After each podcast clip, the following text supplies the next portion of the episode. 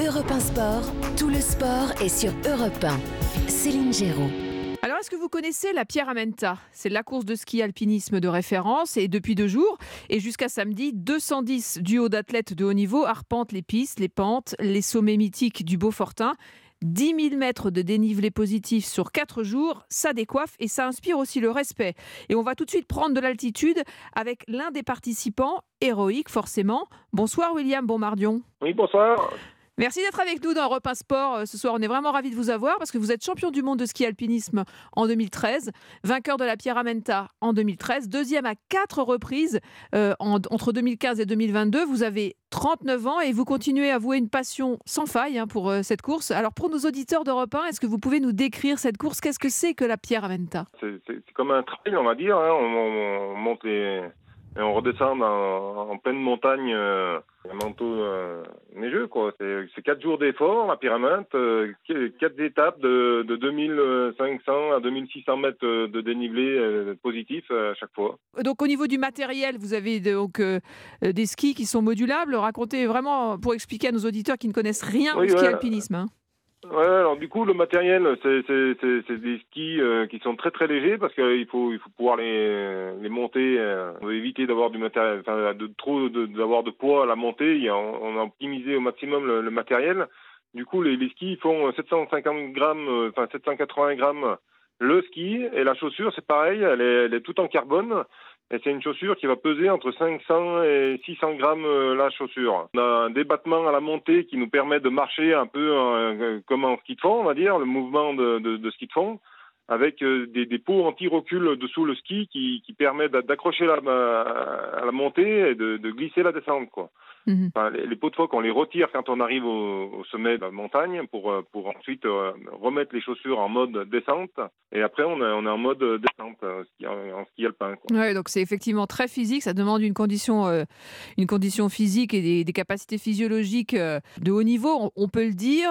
au niveau des, des hum, géographiques déjà, donc vous êtes dans le massif du Beaufortin. Quels sont les points forts euh, pour cette édition que vous allez euh, franchir? Bah, euh, les, sommets culminants dans le Beaufortin, c'est le, le Grand Mont, c'est le Mirantin, c'est des sommets qui sont accessibles en ski de randonnée ou quand on peut plus monter avec les skis au pied, on fait des passages dans des couloirs ou sur des arêtes avec les skis sur le sac avec euh, par moment l'obligation de mettre les crampons euh, pour euh, s'assurer une sécurité sur neige dure ou sur de la glace ou sur les, les, les, rochers, avec quelques passages aussi en via ferrata avec des longes pour se sécuriser quand même. Quoi. Mhm.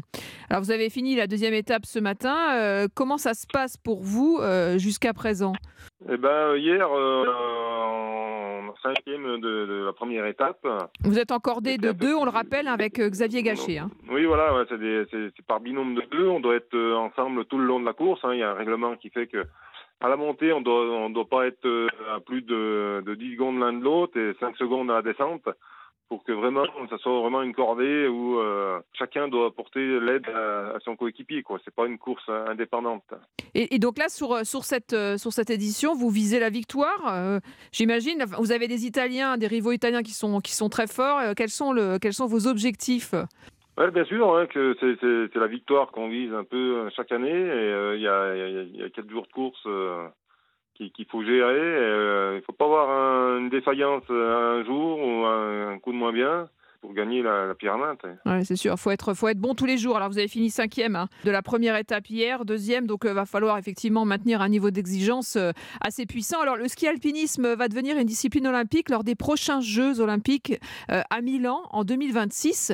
C'est une vraie reconnaissance pour vous. Hein c'est euh, ce que tout, sportif euh, attend, c'est l'apparition euh, et la, la, mise en vue au public international par ce biais-là, mais le, le, le, souci, c'est que ils ont un peu formaté les parcours, que ce soit spectaculaire, télévisuel, et on perd un peu ce côté montagne. On est obligé de matérialiser le, ski de randonnée sur un petit parcours sur piste, et Ouais, c'est plus du tout le même, le même sport, quoi. Euh, Non, non, ouais, voilà, c'est plus du tout le même sport. Alors, c'est voir un peu une vitrine, mais c'est, on est loin d'une pyramide et d'un skieur alpiniste. Quoi. Donc ça veut dire que vous, euh, euh, vous allez quand même vous tenter de vous qualifier pour ces Jeux Olympiques de 2026. C'est une, ça peut être un objectif pour vous, malgré ce que vous venez de dire, en gros, que, que c'est une, euh, c'est une autre version, c'est la version un peu améliorée pour que ça rentre dans le format des Jeux Olympiques de, de ce que vous pratiquez au quotidien.